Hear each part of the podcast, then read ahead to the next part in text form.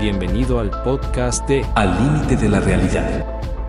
El programa transmitido desde Los Reyes de Salgado, Michoacán a través de la estación La Que Buena. Conducido por el ingeniero Juan José Hernández Segura, el ingeniero José Antonio Ayala Urbina y la licenciada Blanca Esther López Castellanos. Nos puedes encontrar en Spotify, Amazon Music, Samsung Podcasts, Apple Podcasts, Pandora, Tune Radio, iHeartRadio y Dice. Síguenos en Al límite de la realidad y encontrarás las transmisiones de todos los programas. Al límite de la realidad. Escuchemos la promoción de nuestro patrocinador, Biosa, Biomanejo Integral Orgánico Sustentable para la Agricultura Sociedad de Producción Rural. Para más información, visite biosa.org.mx. Al límite de la realidad. Muy, pero muy buenos días tengan todos ustedes. La verdad que hoy este programa nos debe traer muchas reflexiones a todos, sobre todo los que nos dedicamos al campo, pero también los que consumimos alimentos. ¿Por qué? Porque las cosas cambiaron desde hace algunos meses. Tendrá algo que ver las emisiones solares, que son más intensas, más fuertes, que su composición de alta energía está cambiando y mutando hasta cierto punto la atmósfera. El comportamiento humano tendrá que ver con este tipo de explosiones. Algunos estudiosos dicen que sí, que nos estamos desquiciando, pero que también dentro de una crisis hay oportunidades. Hoy vamos a hablar de un tema importante, pudiéramos decir una, una visión de futuro y qué tenemos que hacer también para que ustedes moderen también sus criterios.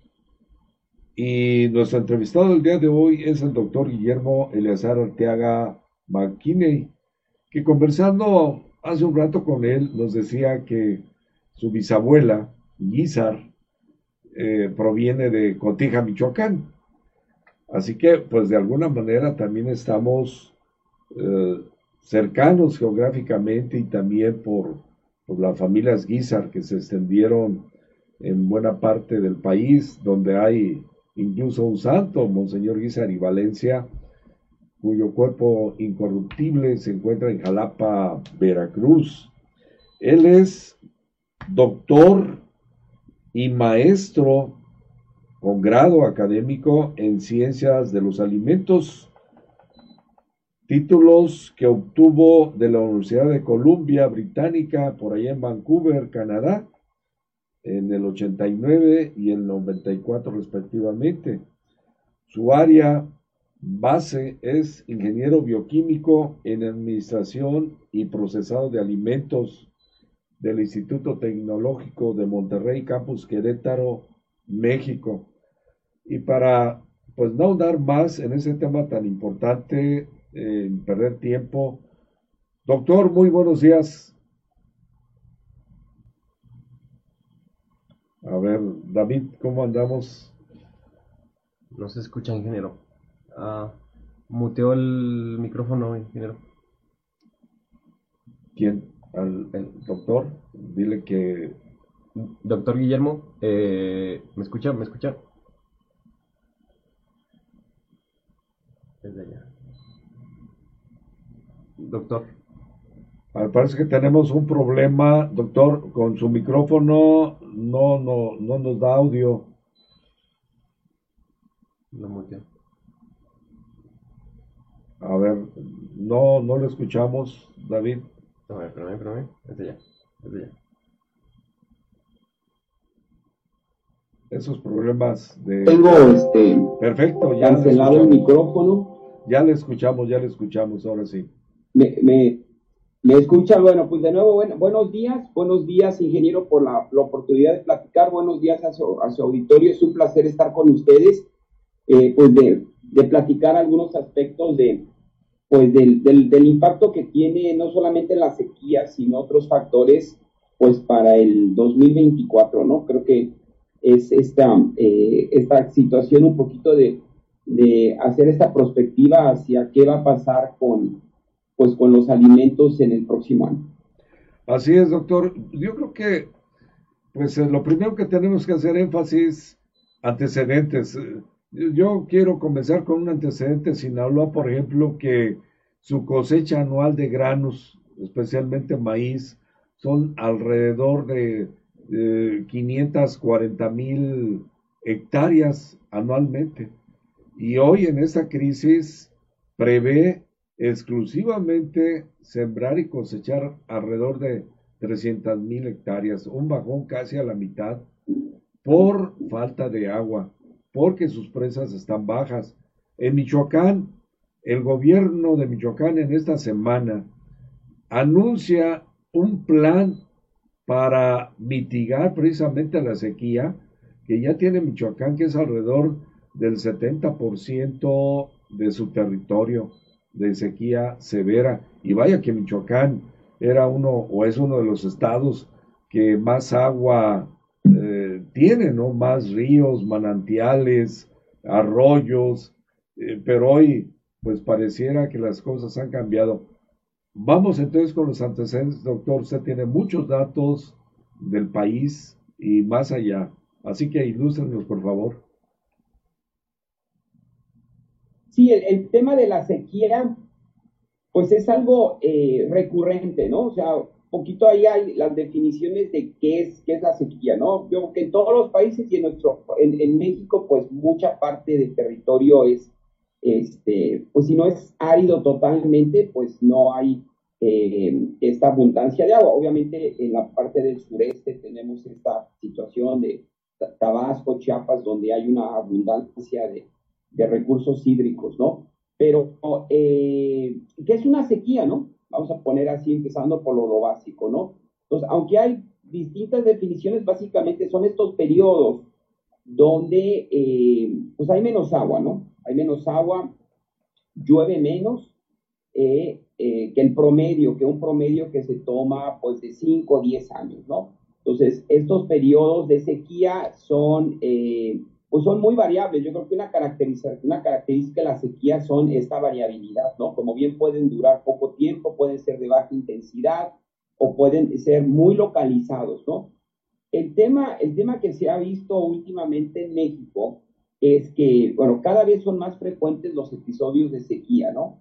Cada vez son más intensos, ¿no? Y cada vez son más extensos, ¿no? Entonces, toda esta combinación de, de, de factores pues está, está eh, afectando, como tú dices, ya la, agricultura, la ganadería y, pues también lo, yo creo que, yo creo que eh, oíste las situaciones, eh, las noticias, lo que sucedió el año pasado en Monterrey, donde se tuvo que limitar de forma muy dramática este, el agua en la ciudad, ¿no? o sea, por la, la misma sequía, una presa que está ahí este, cerca de, la, del área metropolitana de Monterrey, pues prácticamente se secó, este, encontraron pues carros abandonados ahí, o sea, se secó esa presa y, tuvieron que pues, limitar de forma dramática el agua en, en, en, esta zona, ¿no? Entonces, la sequía, obviamente, el primer afectado pues es la parte eh, de la agricultura, de la ganadería, pero luego tiene consecuencias en otros sectores, ¿no? En otros sectores. Eh, un tema también que, a veces se nos olvida es que a veces la, un periodo de sequía, eh, si hay reservas, por así decirlo, empresas, no se siente de forma inmediata, ¿no?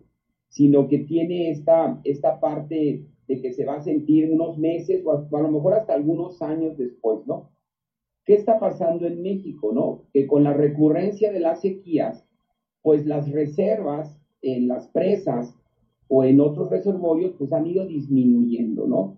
Eh, y no alcanza, con la disminución también otro problema que se agrava es la disminución en los volúmenes de, de lluvia que se han presentado, ¿no? Varía mucho de zona a zona, pero en promedio, de acuerdo con la Conagua, pues más o menos está lloviendo 20% menos de lo que llovía hace unos 15, 20 años, ¿no? Entonces, eh, todos estos factores, eh, más la situación de eh, los incrementos en los consumos, pues la falta de cultura de agua que, por así decirlo, el mexicano tiene en términos de, del cuidado de agua, las necesidades incrementales. somos más mexicanos que hace 15, 20 años. Eh, todo esto pues hace ahora así como, como esa película que decía la, la tormenta perfecta que, este, que se nos viene, ¿no? Que se nos viene. Eh, y creo que una de las, de las áreas donde vamos a ver la, la principal afectación es como bien dices, ¿no? En la, en la producción de alimentos, ¿no? Se va a hacer eh, cada vez más complicado esta producción de, de alimentos y, ahí pues el país que de por sí ya tenemos una dependencia en, en alimentos básicos bastante fuerte, pues eh, vamos a empezar a, sentir los efectos pues en los precios, ¿no? En los precios de, de, de los productos básicos, ¿no? Los productos básicos. Entonces creo que es algo que pues que hay que considerar, ¿no? Eh, y, también el tema, a veces las decisiones políticas son un poco, eh, pues, eh, no tan efectivas. Aquí, aquí, por ejemplo, en Sonora, se estaba anunciando que se van a, eh, se tenía el plan, se tiene el plan, no sé qué tan, tan certero está como, como la idea de construir muchas presas, ¿no? Construir cinco o seis presas más, ¿no? Pero si no llueve, pues ¿para qué te sirven las presas, no? Entonces, una, en, un, un, en, otro, en un otro programa de radio este, comentamos que era como si te cortan el agua en tu casa y en lugar de ir a pagar el agua vas y compras vasos, ¿no?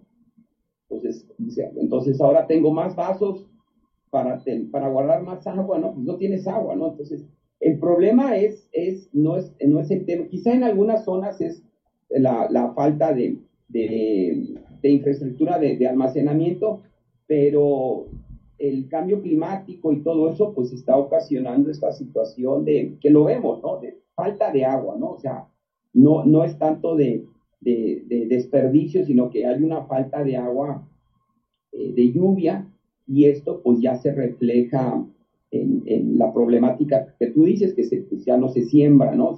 Ya no se están sembrando. También ahí en Sinaloa se comentó una disminución importante en, la siembra de este ciclo, que no es la más importante, pero pues todo abona, ¿no? Todo abona a, una, a un problema que se nos viene el próximo año.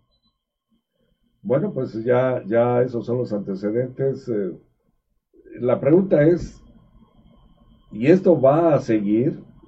¿Va a aumentar el problema en los próximos años? ¿Cuáles son los vaticinios con eso del cambio climático? Que tenías una frase, doctor, no sé si sea tuya, pero que decías que si seguíamos haciendo las cosas igual, pues siempre vamos a tener los mismos resultados. Si seguimos deforestando. Sí, este, no, no, no es mía, no es mía esta frase, se le, se le atribuye, perdón, se le atribuye a Einstein, ¿no? Pero creo que tampoco es de Einstein esa frase, pero creo que es este, como que la definición de locura que alguien dijo, ¿no? Pensar que haciendo las cosas de la misma manera, pues vamos a tener resultados diferentes, ¿no? Entonces creo que eh, tenemos que, que, que, pensar como sociedad este, pues en estos problemas que van más allá de una, eh, eh, de, un, de una situación puntual de sequía. Creo que estos el, el, el consenso pues, a nivel mundial es que el, el, cambio climático ya está aquí, lo, ve, lo vemos en nuestro, en nuestro país. México, por su localización geográfica, este, pues es de los, de los países que se estima que va a ser más afectado por, por, por el cambio climático, que muchas, muchas veces pensamos que eso va a pasar allá 80, 100 años, como que yo no lo voy a vivir, pero pues ya lo estamos viviendo, ¿no? Entonces, creo que esta, este reconocimiento que tenemos que hay que, hay que empezar a hacer medidas de, mitigación, medidas de, prevención, que los, los efectos no, no sigan aumentando, creo que es, creo que es importante, ¿no?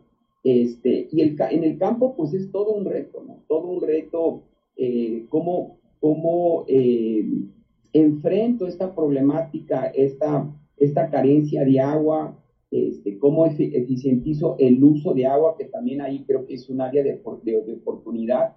Entonces, creo que son, son retos que, como bien dijiste tú al inicio del programa, este, pues son oportunidades, ¿no? Son oportunidades donde pues yo siendo, siendo maestro tengo contacto con gente joven y, y, sé de su creatividad, sé de sus habilidades, entonces, eh, pues soy un optimista, ¿no? Creo que yo, yo confío en que las nuevas generaciones pues, encuentren, encuentren estrategias, eh, soluciones, este, sean más conscientes que, que, nosotros en términos del manejo, pero en el corto plazo, pues es una situación que, que, este, que también hay que resolver, ¿no? Los alimentos es una necesidad, entonces los incrementos en el precio que pudieran venir, pues eso también ocasionan problemas sociales, políticos, incremento de la pobreza, problemas de la salud al no tener que comer adecuadamente, pues todo esto se, todo, esto es una, una cadena este, que está entrelazada de muchos, de muchos factores, ¿no? Pero eh, creo, creo yo que, que a, respuesta corta de tu, pregunta, eh, creo yo que no es una situación puntual, sino que es una situación este, que tenemos que pensarla que es, va a ser recurrente, ¿no?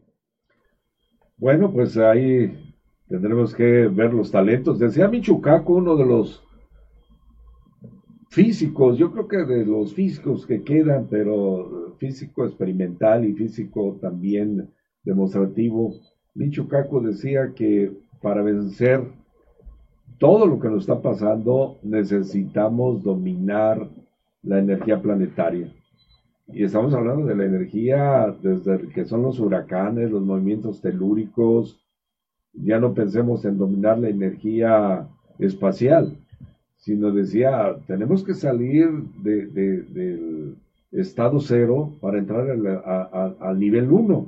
Eso es el dominio de energías donde vas a poder dominar las lluvias como se pensaba antiguamente a través de un baile, ¿no? Pero Michucaco físico dice que ya se están experimentando en algunos países de avanzada el precisamente poder correr pruebas para evitar las sequías, evitar a lo mejor o pronunciar más el fenómeno del niño o de la niña, dependiendo qué es lo que convenga.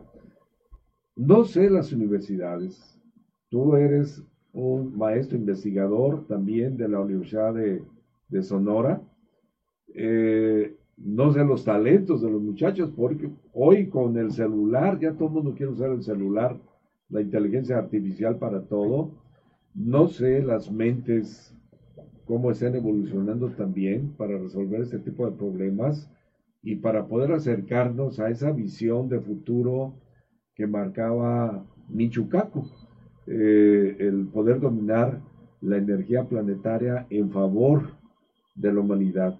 Pero si ni siquiera podemos dominar el no generar basura, seguimos consumiendo eh, alrededor de 300 litros por persona anuales, nada más por persona de México, que es el mayor consumidor de agua embotellada, 300 litros anuales por persona, 300 botellas de plástico, que no sé a dónde van a parar, a veces a los ríos, a veces van a parar pues como yo lo veo acá, a, las eh, cuestiones agrícolas. Y, eso es triste, no podemos hacer eso.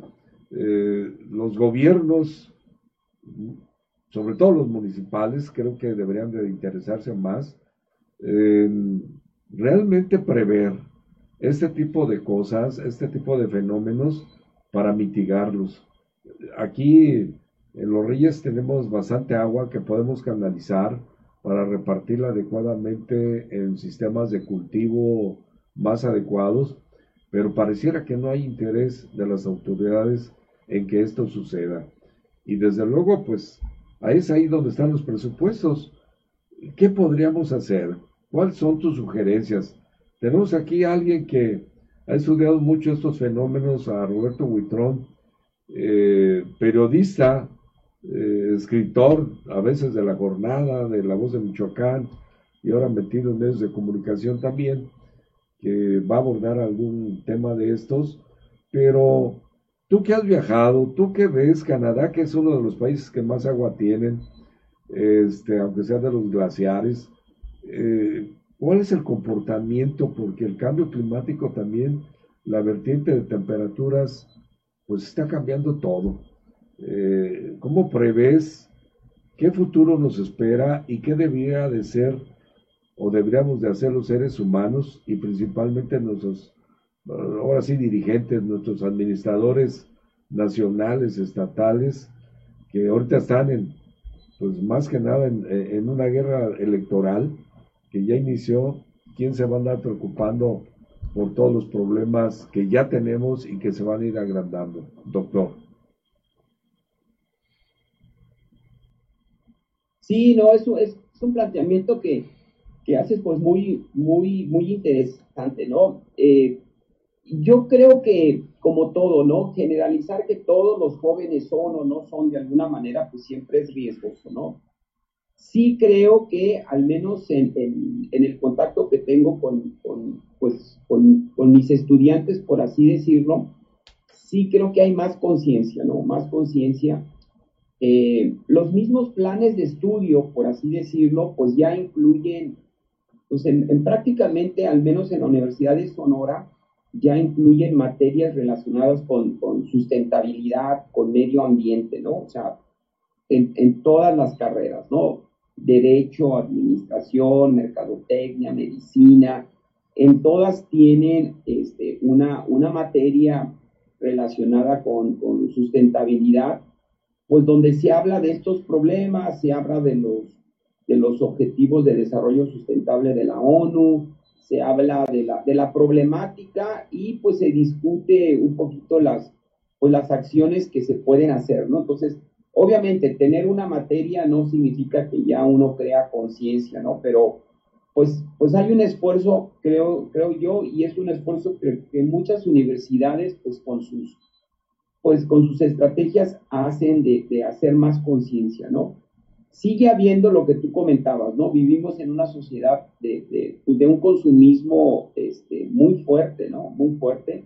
Entonces tenemos estas, estas fuerzas que, que de alguna manera, este, pues, operan en contra de esta conciencia, ¿no?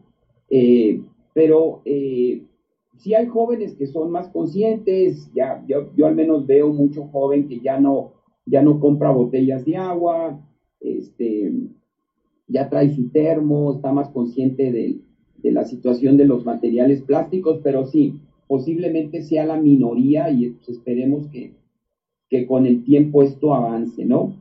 También a nivel, a nivel como que estructural, yo tuve la oportunidad de tener una, una visita hace tiempo de, una persona de países nórdicos y, una cosa que, que le llamaba mucho la atención es que decía, como que no entendía, decía, aquí en México el agua de los, del excusado es agua potable. el agua con que jalamos este, nuestros residuos es la misma agua que, usamos para lavar los trastes, para bañarnos, ¿no? Entonces, como decía, pues, qué raro, ¿no? O sea, tanto esfuerzo que se hace de potabilizar el agua para que pues la, la vuelvas a contaminar él me comentaba que en, los nuevos sistemas o las nuevas casas, y no sé qué tan nuevas sean, pero pues allá en estos países que de por sí tienen agua, pues el agua gris que se llama, el agua que sale de, lavar los trastes, de, de, lavabo, ¿sí? Se hace un tratamiento ahí en tu casa, ¿no? Una, una sedimentación, algo así, y esa agua se usa para eh, para regar, o sea, tienes, tienes como que tuberías específicas y ese es el agua para que se usa para los baños, ¿no? Y aquí en México, pues utilizamos agua potable para, pues para ver si el cemento florece, para, para el excusado, para muchas cosas utilizamos agua potable y no tenemos esta situación de como que de aprovechar las aguas grises, ¿no? Entonces creo que ahí, pues hay una situación pues de, las nuevas construcciones que se puede hacer más eficiente. Y ha habido esfuerzos, ¿no? Ya utilizamos excusados que tienen menor capacidad y, se pueden tener regaderas que sean de, flujo, de flujo menor. O sea, se pueden hacer situaciones y en algunos lugares se hace, ¿no? Entonces yo creo que a nivel personal se pueden, o sea, deberíamos de tener más conciencia pero lo que bien comentaba, ingeniero, a nivel, este, pues también eh, eh, de los gobiernos, ¿no? Debería de haber más conciencia en, en el uso. Aquí en Sonora, aquí en Hermosillo en particular, las noticias de esta semana, una de las noticias fue que se desperdiciaba el 50% del agua, el agua que se inyectaba para uso, urbano en Hermosillo, el 50% se, se perdía. Y la verdad, eh, eso, eso es imposible, ¿no? O sea, estaríamos aquí viviendo como en una Venecia. Si eso fuera el caso de que, o sea, lo que pasa es que administrativamente, pues ellos saben cuántos litros entra y, y, y cuántos cobran, ¿no? ¿sí? Entonces, este, pues hay un problema ahí de cobro, hay un problema ahí de facturación, o sea, que también eso hace que, los, los organismos de aguas y drenajes pues estén con déficit quebrados, ¿no? Entonces no tienen nada para inversión, este, entonces como que, como que la parte política y, y esto del agua, el drenaje, creo que la sustentabilidad en muchos gobiernos y incluyendo el gobierno actual, no, como que no vende mucho, ¿no? Como que lo mencionan por ahí y ya luego así como que ya, ya, este, ya mejor hablamos de otra cosa, ¿no? Este, entonces no, no, yo no siento que haya una, una visión a largo plazo, ¿no? Una visión a largo plazo, una solución, que se busque soluciones a largo plazo, este, que, que, o globales, ¿no? No solamente es el problema de México, ¿no? Sino es un problema. Entonces son, esa, esa parte estructural es muy compleja es muy complejo, ¿no? Es muy complejo. Este, y pues ojalá, ojalá que vengan gobiernos que tengan más conciencia, ¿no? Sí, y que pueda, y en vía de mientras nosotros como consumidores, pues ahora sí que hacer lo que, pues en nuestra pequeña parcela lo que podamos hacer, ¿no? Este, cuidar el agua, ser menos consumistas, evitar, como bien dices, ¿no? Las botellas de plástico los microplásticos, los nanoplásticos que ya están en nuestro alimento. Termino con esto, ¿no? Se, estima que al año estamos consumiendo eh, el equivalente a, a, dos tarjetas de, al plástico de dos tarjetas de crédito, ¿no? ¿Sí? Eso es lo que estamos consumiendo, ¿no? De, plásticos, que no lo vemos, ¿no? En todo hay plástico, en todo hay microplásticos, en el agua, en los alimentos, en la carne, en todo porque hay plástico en todo, ¿no? Que en la agricultura, obviamente, pues hay mucho plástico que se usa con, ciertos objetivos, ganadería, en los procesos de, transformación. Entonces, pues, eh, ¿qué nos van a hacer esos nanoplásticos? Pues es, ahorita tema de, mucha investigación, pero pues, no queremos plásticos dentro de nuestras células, el potencial de afectar nuestro ADN y tener consecuencias, pues está ahí, ¿no? Roberto Huitón. Sí, buenas, buenas tardes a todos, buenos días. Eh, yo creo que lo del agua sucede lo mismo con los alimentos.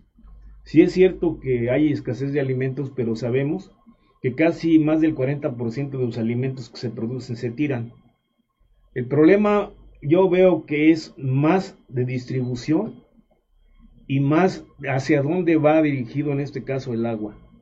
Pongamos, es inaudito que aquí en la región del Valle de los Reyes, solo por evaporación de los sistemas de riego y por filtración se pierde más del 40% del, del agua, si se desperdicia, se, evapora o se filtra. Eso es inconcebible. Por lo que ya mencionabas de el, el uso de las aguas grises que se van al drenaje y no se utilizan antes para, para acciones que ya se realizan en otros países. De igual forma, se tendría, y es donde entramos en problemas, porque se tendría esa palabra, que hacer una redistribución y un replanteamiento de lo que se está cultivando actualmente. También me parece que es inaudito que nosotros, la gran mayoría de los productos de exportación, sean donde se consume grandes cantidades de agua y estamos exportando lo que se llama agua virtual, mientras que lo que estamos recibiendo es ínfimo porque lo que compramos son granos y los granos traen muy poca agua. Entonces están saliendo miles, millones de toneladas de agua de nuestro país hacia el extranjero. Yo creo que el problema, y así lo veo, tiene que ver con un sistema injusto y no colectivo porque ese, ahí radica el problema. No podemos tomar acciones aisladas, porque esto va más allá de, tomar acciones aisladas, que son importantes. Pero mientras, mientras esas acciones aisladas no hagan sinergia con otras acciones, y más que nada con políticas públicas dirigidas desde el propio Estado, y Estado entendemos los tres poderes y entendemos los tres niveles de gobierno, pues las cosas cada vez se van a ir eh, incrementando como una bola de nieve, cada vez va a ser más difícil. Y no se ve, además, yo no quiero ser pesimista, pero yo no veo la luz en el final del túnel. Más ahora que tenemos dos guerras, una en Europa y otra en el Oriente Medio, totalmente fratricidas, estúpidas desde el punto de vista de la mínima inteligencia, pero que veámoslo en el término de un panorama general. ¿Qué son? Pues es como una pasarela de las armas, el último grito de las armas, porque lo que domina eh, lo que le llaman complejo industrial militar, pues es precisamente las armas, ¿sí? Entonces es una política de muerte y de guerra en aras de, de ganancias. Y les vale gorro si un día le comentaba a un amigo, Camilo Valenzuela, le dije, no, es que el capitalismo no puede matar la gallina de los huevos de oro. Y me respondió tajante, es que ya la ha matado varias veces. Y yo creo que es lo que está sucediendo. Este, mientras no hay una política eh, coordinada a nivel de, nuestro país, de los tres niveles de gobierno, repito, de las tres, este, eh, tres niveles de gobierno, tres este, poderes, pero además a nivel colectivo, a nivel global, pues el país, el, planeta se nos está yendo entre las manos. Y yo creo que no es cosa de, descubrir el agua tibia. Con lo que ya se tiene investigado ahora, con lo que ya se sabe, se tiene la forma casi perfecta para poder dominar la naturaleza y poder hacer una mejor distribución del agua y conservación de la misma. Nada más que falta voluntad política y un replanteamiento de las políticas estructurales y estratégicas, es lo que yo veo. Porque, pongamos, yo fui regidor aquí hace más de 30 años. Y hace más de 30 años yo hice un planteamiento para que las aguas de lluvia no se fueran al caño del drenaje, sino fueran almacenadas en, en, pues en aljibes, y decía, bueno, pues hay que pedirle, y hasta dije, hay que invitar al colegio de arquitectos, de ingenieros, a que hagan un sistema doble de drenaje. Uno que se vaya a las aguas negras pues, al drenaje y el otro que almacene las aguas de lluvia. A lo mejor un sistema de trampeo para que las primeras lluvias sirvieran para limpiar eh, pues los excrementos de los gatos, de todo lo que hay en las primeras lluvias, y una vez que ya se lavaran este, las azoteas pues ya empezarlas a destinar en, en ¿cómo se llama?, en estanques, en, drenajes, digo, en aljibes. Pues fue una buena idea que nadie secundó, ahí quedó en las actas de Cabildo, y después de 30 años sigue lo mismo, las aguas de lluvia, en el mejor de los casos, luego las, las en mi caso yo lo hago, las arrojo a, la, a la calle para que laven cuando menos el, el agua, eh, de, aquí hay muy buena pendiente de las, de las calles, se laven las calles, ¿no? Pero la mayoría de la gente lo conecta al drenaje y pues además también cuando se va a la calle pues algo se ha de filtrar en los mantos freáticos, ¿no? Pero aquí todos se conectan al drenaje y el agua se va. Falta lo que le llaman cultivo de, agua de lluvia, ¿sí? Ya eh, tiene que haber un plan nacional del manejo del agua de lluvia. Este no lo hay. Son acciones aisladas. En el Distrito Federal me parece que en la delegación Ixtapalapa sí están haciendo eso, les han dado apoyos, les dan aljibes, están colectando agua de lluvia, que les están resolviendo un gran problema porque ahí siempre habían tenido problemas del agua. Entonces, las medidas existen. Yo creo que yo estoy de acuerdo con lo que decía ahorita Juan de la, energía, el uso de la energía, pero pues eso está muy lejos, aquí está más cerquita y ya ya hay acciones, ya hay formas de conservar el agua, de distribuirla mejor, igual que los alimentos, y de rediseñar una política agrícola donde se vea la necesidad de empezar a replantear el tipo de, uso de agua, porque no se vale que en aras de que unos cuantos se incrementen la bolsa, pues estén llevando el agua de nuestro país a, otro, a otros países y ellos sean los beneficiarios, porque además aquí el agua es muy barata, es muy barata eh, en relación con otros países.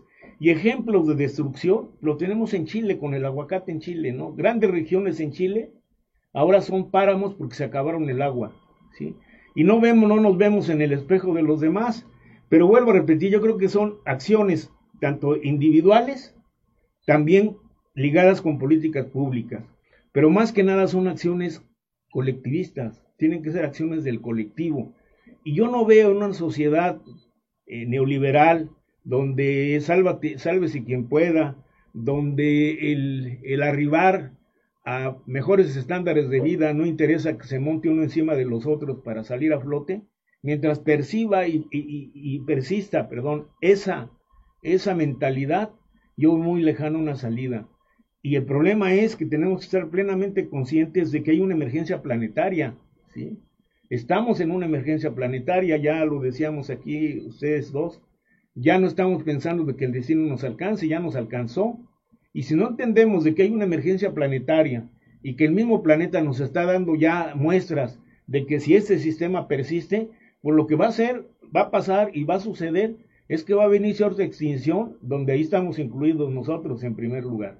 Esa sería mi opinión.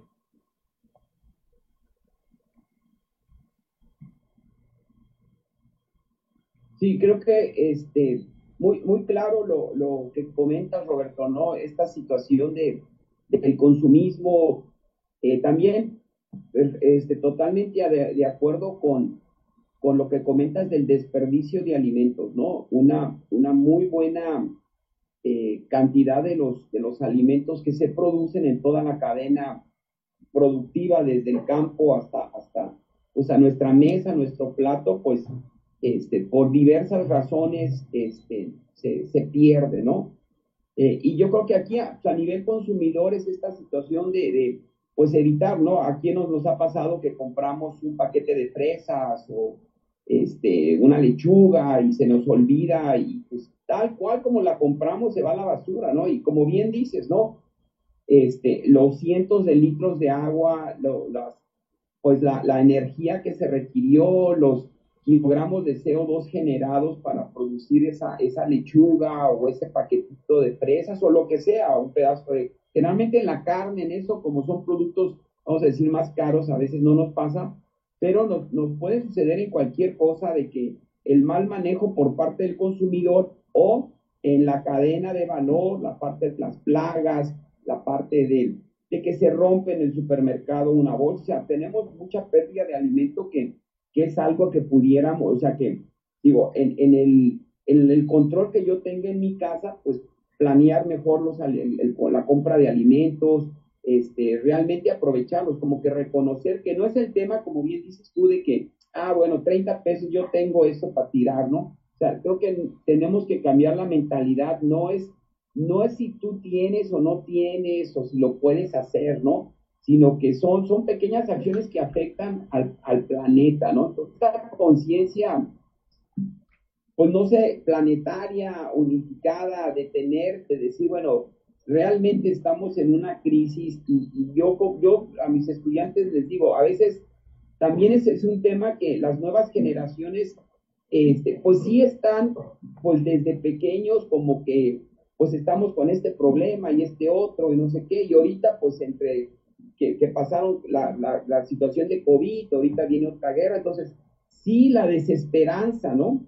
Creo que la desesperanza de los jóvenes es algo que, que también es un tema, ¿no? Es un tema de que sienten que, que, que, pues ahora sí que para qué vivir, ¿no? ¿Para qué vivir? ¿Para qué casarse? ¿Para qué tener hijos? ¿Para qué progresar si todo se va a acabar, ¿no?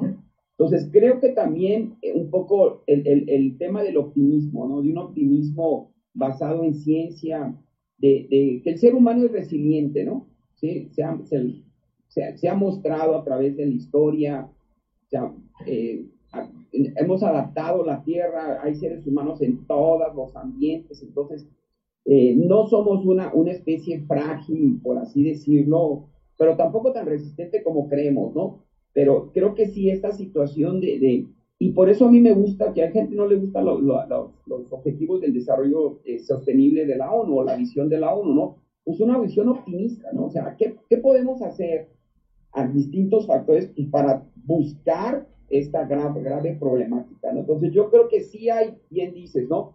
Hay temas estructurales, hay falta de políticas públicas, pero pues también hay, hay, que dar opciones a nivel, a nivel de una empresa, ¿no? Tener planes ambientales a nivel de la empresa, tener estas pequeñas cosas, desde verificar que si tienes camiones de transporte, pues que estén bien afinados, que, que, que sean eficientes, eficientizar rutas de reparto, o sea, pequeñas acciones que uno puede hacer que eh, sumadas pues pueden empezar a mover la aguja, ¿no? Pero sí es, es un problema complejo, ¿no? Y, evidentemente se requiere una, pues una mayor involucramiento, una mayor visión de, de, los gobiernos, ¿no? Que, que sabemos que, híjoles, es, es como, si antes no la hubo, este, pues no, no sé, ¿no? O sea, creo que Creo que a nivel, a nivel empresas, a nivel persona, podemos hacer mucho,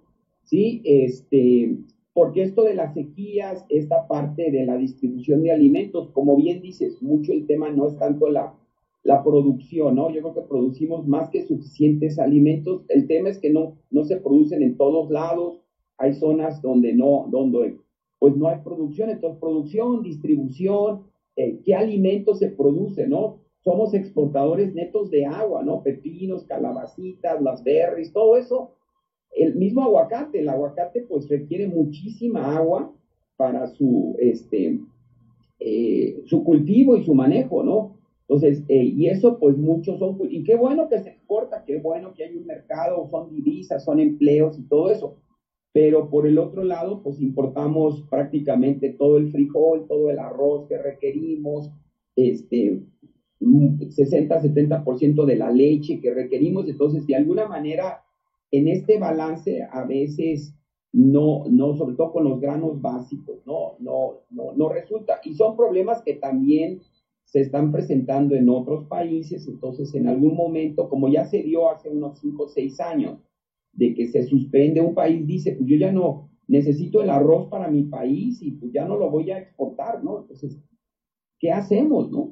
¿Qué hacemos? El mismo Japón, al enfrentar esa situación, pues decidió ponerse a producir arroz, aunque le sale muy caro, ¿no? Pero dice, pues no tengo, o sea, ¿de qué me sirven los chips y todo eso si no tengo arroz, ¿no? Entonces creo que son problemas que se vienen, este, y yo en, en particular en el campo creo que creo que desarrollos tecnológicos nos pueden, nos pueden ayudar, ¿no? Nos pueden ayudar desde el manejo de, de ciertas variedades que puedan ser más resistentes a las sequías, el, lo que tú comentabas, ¿no? evitar las pérdidas durante el, manejo de los riegos, este, a lo mejor algunos algunas, eh, aditivos que hay que puedan fomentar la absorción de agua, retención del agua en los suelos, el manejo de agua de lluvia.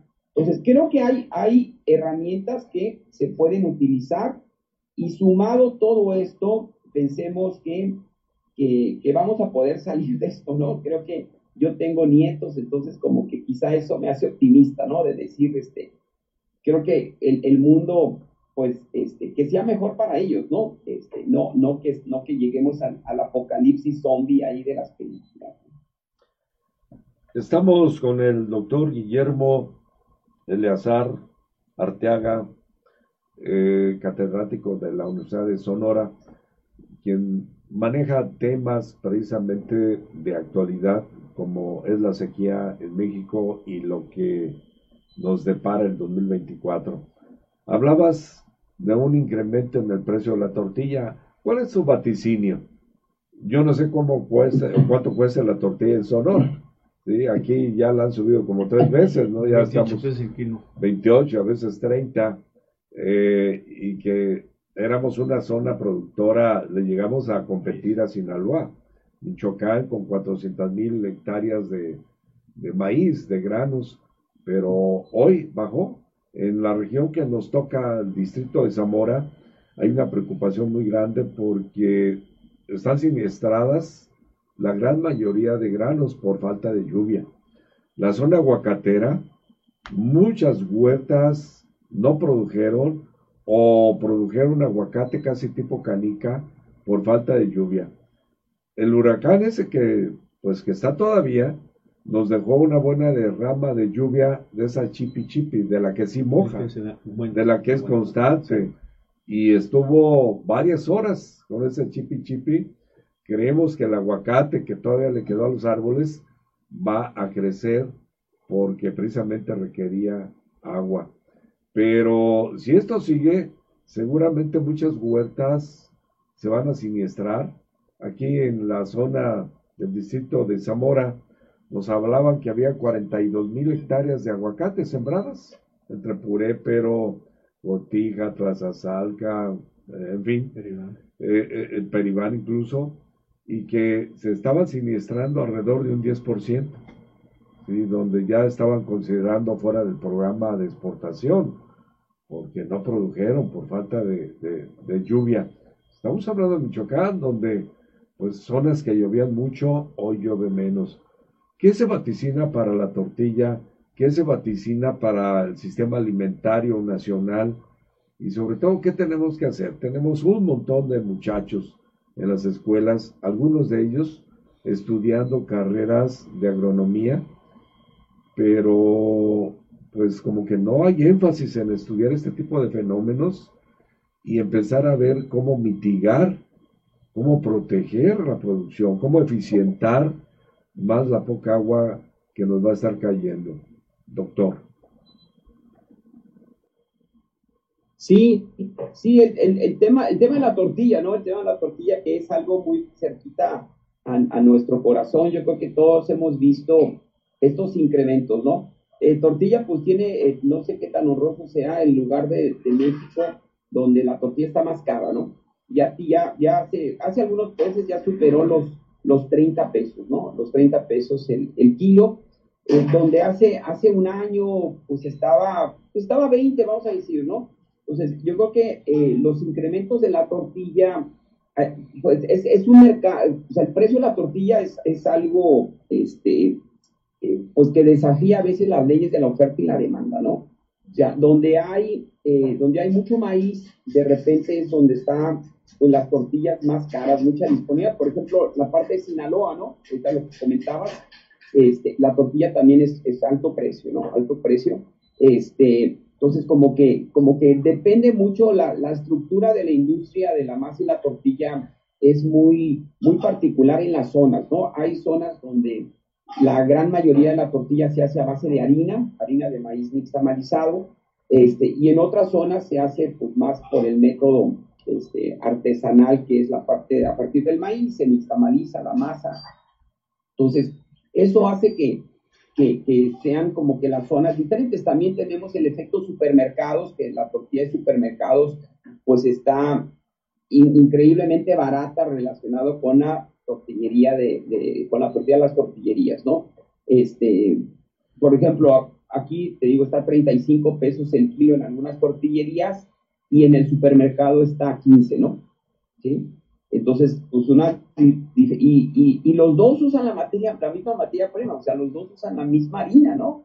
Obviamente el supermercado tiene una estructura de costos diferente, ¿no? Este, muchos productos lo usa como un producto de gancho y una pues una, eh, una tortillería no tiene a lo mejor esa, esa capacidad, ¿no?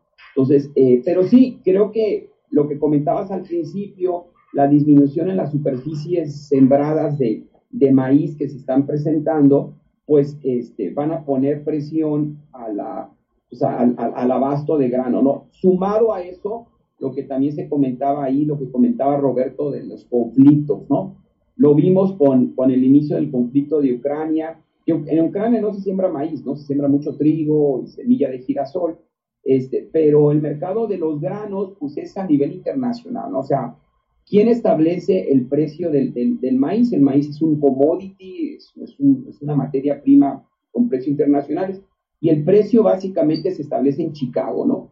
Entonces también a veces hablando con agricultores de maíz, pues oye, pues a mí ¿qué tiene que ver Chicago con, con mi parcela? Sí, pero es como se establece o la referencia que tiene la, la industria, ¿no? Entonces, los, los eh, conflictos internacionales pues van a tener este efecto, este efecto este, incremental, ¿no? Incremental en, en, los granos, en los alimentos, ¿no? Entonces, eh, ¿cuánto más pues va a subir la, la, la, tortilla? Ahí es la situación, pero yo, así, viendo la tendencia que hubo este año, yo no dudo que al final del 2024 esté a 40 pesos el kilo, ¿no? O sea, más de un peso la tortilla, ¿no? Una, un kilo dependiendo del grosor y el tamaño, pero un kilo son 30, 33 tortillas. Entonces, ahorita está un peso, ¿no? Un peso una tortilla cuando yo creo que ustedes recuerdan en, en, en, nuestra prehistoria, en el siglo pasado, pues en algunos tiempos estuvo, pues yo me acuerdo cuando estaba a, cinco pesos, ¿no? Claro, había el subsidio y todo eso, ¿no? Pero este, pues realmente el incremento en, este producto básico es, es muy fuerte y es uno de los factores que ha hecho que cada vez consumamos menos tortilla, ¿no? O sea, también hay, el cambio en, en, los hábitos alimentarios y todo eso. Entonces, este, pues, y la industria de la tortilla terminando con esto, ¿no? O sea, antes vendía mucho, una tortillería vendía mucha cantidad, ¿sí? Entonces, como vende menos, le sube el precio, pues para buscar mantener los ingresos y, y, pues eso que cuando subes el precio, pues vendes menos, ¿no? Entonces, así como que, como que las estrategias también comerciales a veces no ayudan. Doctor, se nos terminó el tiempo, ya nos extendimos, este, te agradecemos mucho. Eh, espero que haya otra oportunidad para ver el remate del 2024, que realmente de estos vaticinios eh, está pasando y qué es lo que podemos hacer. ¿Sí? Muchísimas gracias por estar con nosotros. No, muchísimas gracias a ustedes, este muy bonito fin de semana y este y mucha suerte con, con todas sus actividades. Muchas gracias por la invitación. Y acá te esperamos en Cotija para que conozcas a tus parientes, sí. Guizar. Sí, sí, me, me, dará mucho gusto este, retomar un poquito de las, de las raíces familiares. Muchísimas gracias. Hasta luego, que estén muy bien. Roberto, Hasta luego. Bueno, les, volvemos a insistir de que ese programa se repite a lo largo de la próxima semana en el canal 21 de TND 101 Digital. Para si no lo alcanzó a ver o lo vio mucho, lo alcance a ver, lo vamos a estar repitiendo en toda la semana entrante. Muy bien, gracias. Nos vemos con Túnez and I. A ver si recuerdan este tipo de canciones. Ya no nos dio tiempo de presentar más, ni de agradecer a todos los que nos están escribiendo. Pero pues nos vemos el próximo sábado. Bueno, va a estar Blanquita, quizá Roberto, yo salgo fuera del país, este, voy a estudiar precisamente los efectos del cambio climático, el manejo de energías hacia el campo y bueno, vamos a estar nueve días con Enzo eh, Astati, que es un alquimista de última generación y vamos a ver qué tanto más aprendemos para beneficio de los cultivos regionales. Nos vemos hasta el día 4 a lo mejor, pero mientras se queda Roberto y Blanquita con ustedes el próximo sábado y desde luego con David. Hasta luego. Al límite de la realidad.